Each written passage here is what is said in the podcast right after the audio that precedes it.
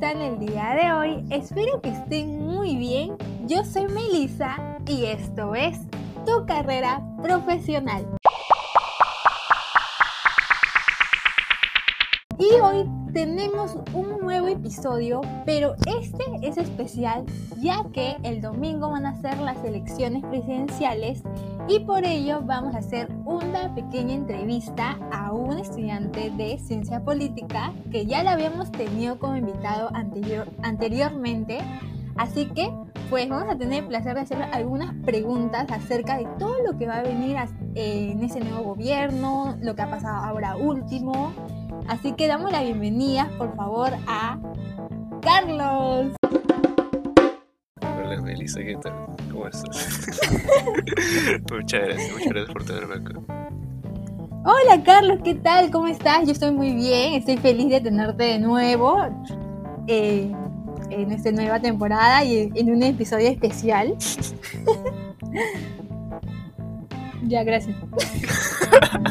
no, creo que hace seguir.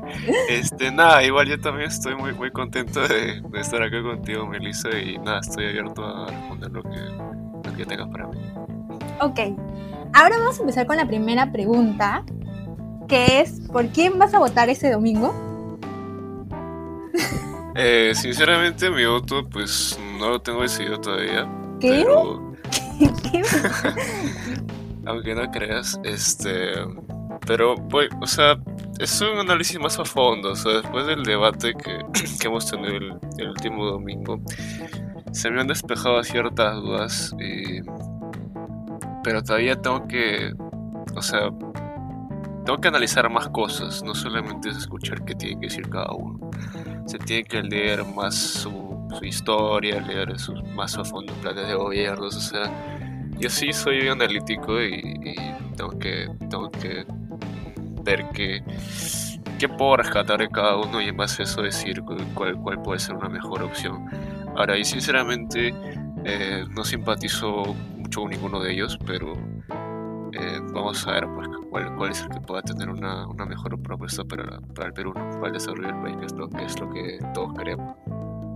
Y así como tú, hay muchos jóvenes, porque en realidad ahora último la, la generación, ¿no? la nueva generación, le toma bastante importancia al tema político. Eh, y ahora en las últimas encuestas salió que hay un gran porcentaje, hay un gran número de porcentaje, hay un porcentaje alto de personas que va a votar viciado. Eh, ¿Por qué hay tanto? Porque eh, realmente la gente con estos dos candidatos aún no tiene eh, esa confianza de darle a uno, a, cualquiera de, ellos su voto? Mm, bueno, yo creo que se debe al simple hecho de, si bien estos dos candidatos han sido los más votados en la primera vuelta, no representan pues al, 100%, porque si te doy cuenta en primera vuelta las votaciones han estado bastante fraccionadas. De hecho, los candidatos que siguieron a, Keiko y a, Pedro Castillo son de Soto y, y López Aliaga, que tuvieron porcentajes bastante cercanos. ¿no? Hay, hay te grado de fragmentación política que se ha dado, y de cerca también seguía Verónica, en fin, ¿no? Es por esto que los, los, candidatos que seguían, que han quedado tercero, cuarto, quinto, sexto y así sucesivamente, han tenido una cantidad de votos significativa ¿no? significativa. No ha, sido, no ha los que han sacado. Y es debido a esta fragmentación que eh, se han generado tantos tantos pensamientos, tantas eh, ideas encontradas, muchos se han quedado indecisos pues, porque son candidatos que tenían diferentes ideologías. Entonces, los que no han votado por, por, por Pedro Castillo, por Keiko, yo creo que se han quedado en el aire diciendo, pucha, ¿y ahora, ¿y ahora qué hago? Pues yo le di mi voto, no sé, a Verónica, o si no, yo le di mi voto a De Soto, yo le di mi voto a Oresti, a Rafael Santos, no sé, etcétera.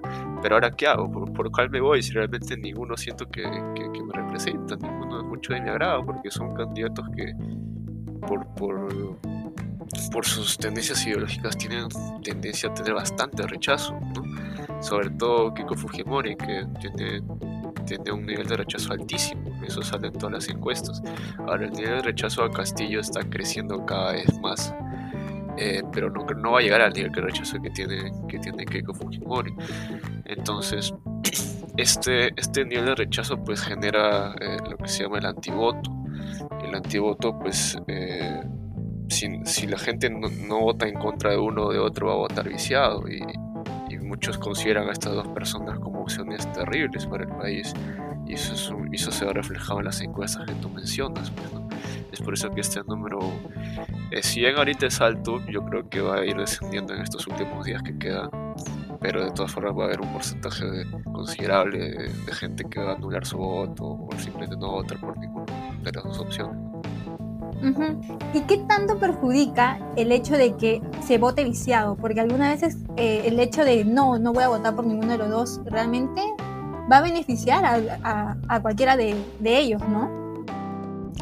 Eh, mira, es que el hecho de votar viciado en una situación en la que estamos es algo bastante complejo porque las opciones son solo dos, son reducidas, no es como en la primera vuelta que tenías gran cantidad de candidatos.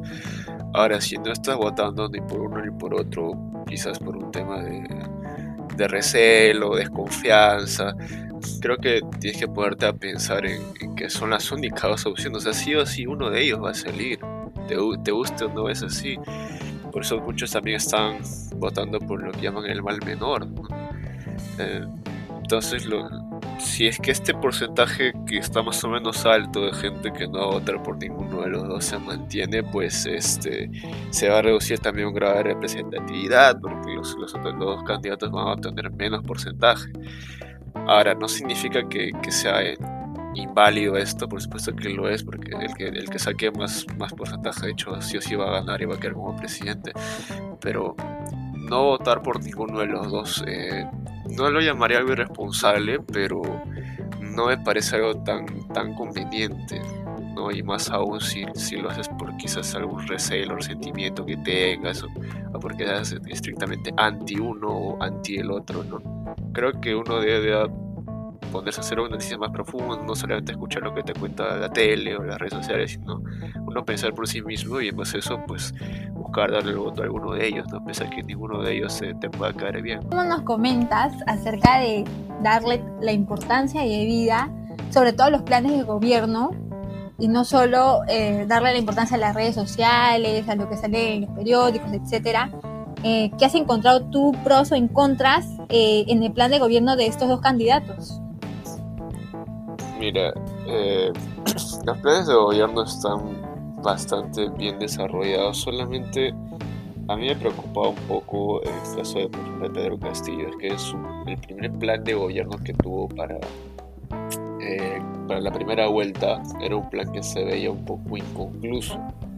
¿No? Es por eso que formalmente hace un par de semanas ya ha renovado esto, ha lanzado una nueva propuesta, me parece que lo llamó Perú al Bicentenario Libre de Corrupción, algo así, teniendo un grupo de expertos. Sin embargo, yo creo que esto debió hacerlo hace tiempo, no, no, puede esperar a, a, ganar o pasar a segunda vuelta, mejor dicho, para recién ponerse a armar un plan de gobierno más completo. ¿no? Ahora, el caso del plan de Keiko Fujimori pues, se ha mantenido, o sea, sí igualmente aborda, aborda los, los ejes eh, prioritarios del Estado, tanto como ejes secundarios.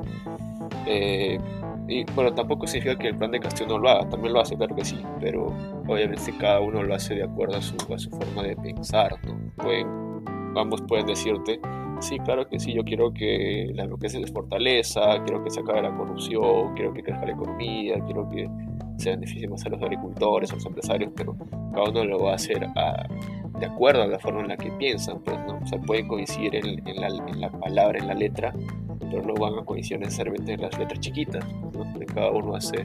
Los planes de gobierno se elaboran en base al pensamiento político de partidario o de, la gente que lo elabora. Eh, pero ambos están bastante bien, ya están, o sea, están completos y, son cosas que creo que todos deberíamos leer, examinar a fondo, investigar. Si encontramos términos en los planes que no comprendemos, pues simplemente buscarlos y buscar entender más, ¿no? porque a veces hay terminología que es un poco complicada de entender, pero basta hacer una simple consulta en internet ya para que puedas darte una idea de qué se refieren. ¿no? O sea, leer los planes de gobierno no es algo que te va a tomar más de 10, 15 minutos y es algo muy, muy importante para, para poder eh, ejercer un voto responsable. Y con respecto a, a, los dos candidatos y lo mucho o todo lo que se dice en realidad de cada uno de ellos, eh, ¿tú crees que Perú puede llegar a ser como una Venezuela o Fujimori en, si fuese su gobierno, volveríamos a todo lo que pasó con, con respecto al terrorismo? Mira, eh, convertirse en una Venezuela en realidad es algo, creo yo, utópico, pero ¿cómo, cómo inició la crisis en Venezuela? La crisis en Venezuela comienza con algo parecido a lo que estamos viendo acá en, Perú. Eh, pedidos así a gritos de una nueva constitución, porque la constitución solo favorece a unos pocos, este, fuertes protestas sociales por las desigualdades, cosa que no la tenemos aquí, claro que sí. Eh, y luego llega pues un, Mesías diciendo que va a cambiar las cosas, o sea, es algo que siempre se repite, ¿no? no solamente en esto, en Perú Venezuela, eso se en todas partes. Siempre llega una figura de un outsider, como le llaman, un caudillo que, que siempre va a querer te va a decir ¿no? Que está mal eh, y te va a proponer soluciones a su manera y pues obviamente mucha gente cree en el, discurso fácil, ¿no? lo que suena bonito. Si yo te digo, sabes que mañana cuando yo sea gobierno te voy a entrar un bono cada, cada dos meses, ¿no? Este es un ejemplo. Obviamente suena bonito, ¿no? Wow, me va a caer plata del cielo, pero no te pones a pensar cuál es el trasfondo de esto, o sea, esa plata de dónde va a surgir, porque en realidad la plata que maneja el, el, Estado es la plata de todos, porque el Estado no es empresa, el Estado no produce su propia plata. Entonces, el caso venezolano se extremó mucho por, empezando por la corrupción, los niveles eran altísimos. Después las expropiaciones, la fuga de los capitales, el, precio del petróleo cayó, el petróleo dejó de valer o sea, dejó de valer algo, prácticamente no valía nada. Incluso este, últimamente, creo que fue hace dos años, o el año pasado, que producir o extraer el petróleo y era, era mucho más caro, o sea, que, que, un barril de petróleo en sí, o creo que el barril era más caro que el petróleo, o sea, el, petróleo se evaluó tanto por, por, todo lo que todo lo que ocasionó el chavismo, que es, es algo que no sé si podamos llegar a eso, pero el discurso es bastante similar. Eh, igual en Argentina está pasando algo, algo parecido. En Argentina, si bien no están a nivel de Venezuela, en Argentina eh, y hay con 40% de pobres.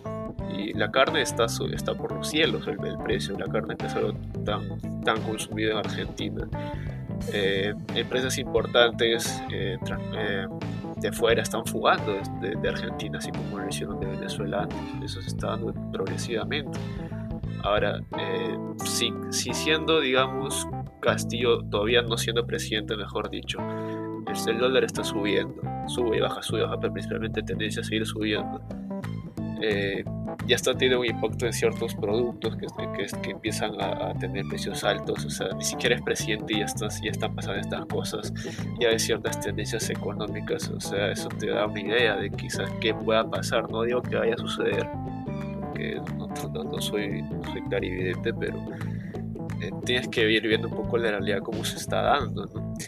Ahora, en el caso de Keiko, eh, yo sinceramente veo casi imposible que Keiko pueda hacer algo parecido a su padre, si bien ella es pro liberación de su padre, este, pro todo lo que hizo su padre en el pasado, este, lo defiende a capa y espada. Eh, no veo algo, no veo, o sea, no veo en Keiko a Alberto Fujimori, veo a su hija, veo a otra persona totalmente que sí tiene, sí tiene ideales de él, porque Fujimori también fue eh, bueno, acá no se usa mucho el término, pero en, política de fuera se, le llama un, sultán, un sultán, se llama sultanismo. No, es una, es una figura que, que acapara los, los principales poderes del Estado, crea a partir de su nombre una corriente de pensamiento, ¿no? porque a partir de Fujimori surge el Fujimorismo, y el Fujimorismo se vuelve una corriente de pensamiento acá en Perú. Así como, por ejemplo, el Venezuela del chavismo, ¿no? Entonces, eh, como te digo, no veo a Keiko eh, en la cara de su o sea, es Keiko la cara de su padre, pero sí veo una persona que defiende mucho sus ideales y, y si bien Fujimori pudo hacer unas cosas buenas, también hizo muchas cosas malas, ¿no? Por algo está en prisión. Pero eso, eso era cosa del para mí es cosa del pasado.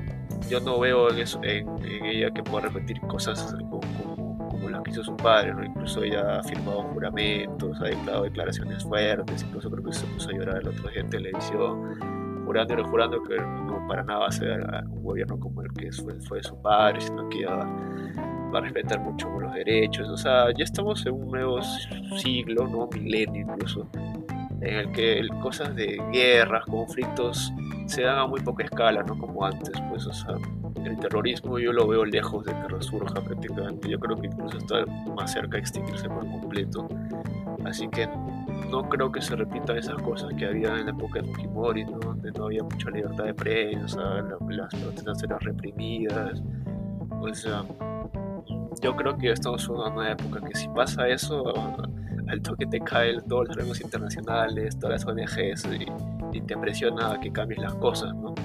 Por ejemplo, mira el caso de, de Merino en noviembre, o sea, hubo tanta protesta, hubo dos fallecidos y que tuvo que hacer Merino renunciar, pues, o sea, no se podía quedar por tanta crisis, tanta presión social que, que, que, hubo. O sea, yo creo que van a ser años complicados, gane quien gane, años de muchas protestas sociales, muchos conflictos, pero eh, yo sinceramente espero que se respete la libertad, se respete el Estado de Derecho y las cosas pues vayan, vayan bien ¿no? y, la economía siga, siga creciendo y se siga reduciendo la pobreza y la corrupción.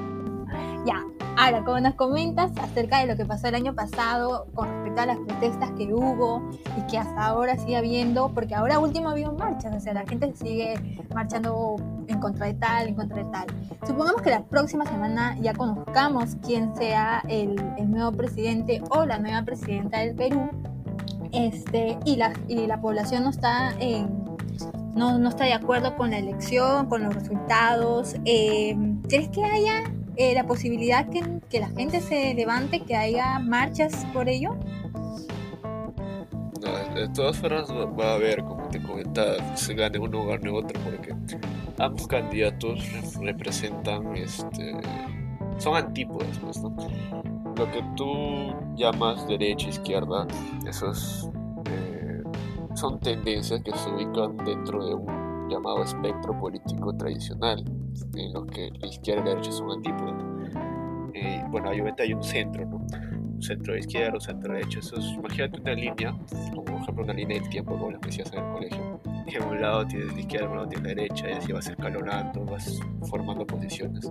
Entonces, ambos candidatos representan ese tipo Por lo que, obviamente, si gana uno, va a haber mucha gente que se ponga ese uno si gana el otro, va a haber mucha gente que se ponga ese. Y si ahorita, ahorita mismo, que ni siquiera ha ganado ninguno de los dos todavía, ya está yendo fuertes marchas, por ejemplo, está yendo marcha contra Keiko, que también se está dando, me parece. Hace unos días hubo una marcha contra Castillo, y cosa que se está repitiendo cada semana. Cada fin de semana hay una marcha contra Keiko y una marcha contra Castillo. Y si es que ni siquiera han ganado ninguno de los dos, ya se está dando eso. Gente, ¿qué va a pasar cuando uno de los dos gane? Obviamente algunos se van a calmar, pero los otros van a resurgir más fuertemente. Y va a ser este, yo creo que sí va a ser bastante fuerte los, los, protestas que vayan a haber. Eh, quizás ahora por el COVID se limita un poquito, pero más adelante creo que sí va a haber fuertes, fuertes protestas sociales eh, en, todo, en, todo, el país. ¿no? Eso sí estoy casi convencido. Y ahora con respecto a la, a la participación eh, que hay más de más juvenil, ¿no? Las nuevas generaciones, nosotros, ¿no? La, nueva generación, obviamente. este, ¿Cómo sientes que esta, esta nueva generación ha tomado la política ya como un tema de gran importancia? Eh, mira, nuestra generación creo que es la que creció con bastante desconfianza hacia la política, sobre todo en nuestro país, que ha tenido gobiernos bastante irregulares los últimos 30 años. Entonces, este nivel de desconfianza, pues, sí, yo creo que se mantiene porque eh, no, no podré decirte si nuestra generación es enteramente eh, no tiene entera desconfianza en la política, pero si nos guste o no, eh, es un hecho que todos somos parte de la política. todos, todos, todos. Desde que vas a ejercer tu voto, desde que, desde que tramitas tu, tu DNI, ya estás haciendo política desde, desde a poquitos. Entonces, esto yo, yo al menos de cerca, en mi experiencia personal, te puedo decir que sí estamos creciendo mucho más, sí está eh, creciendo bastante el interés de la política y es, correcto, debe ser así, no debe ser lo contrario, porque todos formamos parte de esto, porque tu voto, mi voto vale lo mismo que, el voto de alguien que no, no, tiene nada de interés en la política y desconfía a todo el mundo, ¿no? Entonces, eso nos lleva a este nivel de, de igualdad que tenemos ahí en el voto, nos lleva a, a, a tener que pensar que es un hecho que estas personas deban, deban quizás instruirse más, leer más, investigar más sobre la política, un poco de historia, cómo se formaron los gobiernos, el sistema político, los pensamientos. O sea, creo que todos tenemos que ser parte de eso. Nadie tiene por qué escaparse de la política porque la política siempre está para en tu cuerpo. Entonces, eh, sí, como te decía, sí, creo que bastante desconfianza, bastante eh, no sé si odio, pero resentimiento contra la política, lo cual está justificado. Yo creo que no es imposible escaparse de eso, es algo que sí o sí tenemos que tener en nuestra mente todo el día, porque de eso vivimos. O sea, la, la, política depende de la economía, de la sociología, de la historia. O sea, la realidad que tú vives es política, te gusta o no, así que no, no tienes que, si no te gusta, la política, yo creo que es una obligación en realidad, investigar, leer, instruirte y, crecer ¿no? en base a eso. Ah. ya, entonces quiero hacerte una pregunta ya para finalizar, ¿cómo tú ves los próximos cinco años ya todo un egresado de la carrera de ciencia política? Mm, bueno, yo la verdad veo un futuro bastante complicado. Como te repito, estallidos sociales va a haber, va a haber muchos. Aún cuando ya se hace un poco, cae un poco lo de la pandemia, creo que va a crecer mucho más el nivel de rechazo, de protestas, todo lo, yo, yo, va a ser años bien complicados. Y yo lo que siempre les he dicho a, a mis amigos es que no te van a ahorrar, porque la economía sostiene todo y si la economía pues se cae, todo se cae. Entonces, gane quien gane, yo sinceramente espero que, de corazón espero que, que se respete lo más fundamental, lo que son los derechos humanos, respeto a la libertad de prensa, a la libertad de pensamiento, cosa que ahorita estamos, bueno, estamos restringidos pues, ¿no? por el tema de pandemias a hacer muchas cosas y tenemos un estilo de vida ahorita bastante, digo, sedentario, creo yo, ¿no? Bastante complicado, en el que no, no vivimos propiamente, no creo que existimos solamente. Entonces, si ya hemos perdido tantas libertades, yo de verdad deseo que, que no sigamos perdiendo más, no sigamos en un camino turbio. Todo lo que todo el tiempo que hemos perdido por, el virus lo, podamos recuperar y, y, vivamos pues, en un país tranquilo como igualdad de oportunidades para todos este, sin conflictos eh, con bajas tasas de corrupción o mejor dicho que se erradique la corrupción o que se reduzca la, la, pobreza la delincuencia que son problemas tan tan fuertes que nos golpean hace muchísimo tiempo ¿no? que sin embargo no se ha tratado eh, no se ha combatido de la forma más apropiada, no se ha atacado de raíz el problema, ¿no?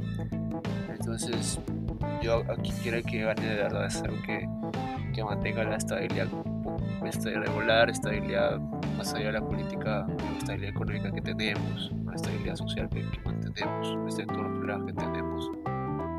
Vivimos más o menos tranquilos, ¿no? Y, sería bueno mejorar eso, mantener o mejorar eso, no, no empeorar las cosas, ¿no? Y no llegar a, a puntos de que, en que entremos en crisis, ¿no? que es lo que nadie quiere.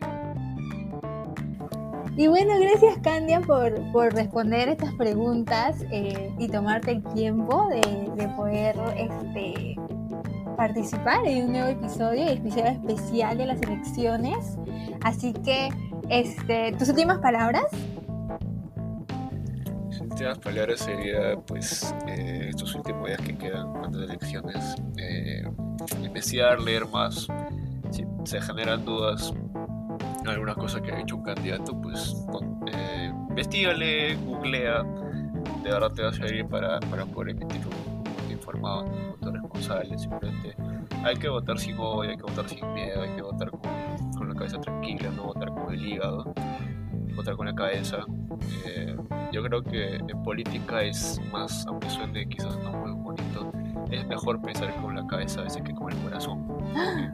Con, con la cabeza es que se toman mejores decisiones, se razona mejor.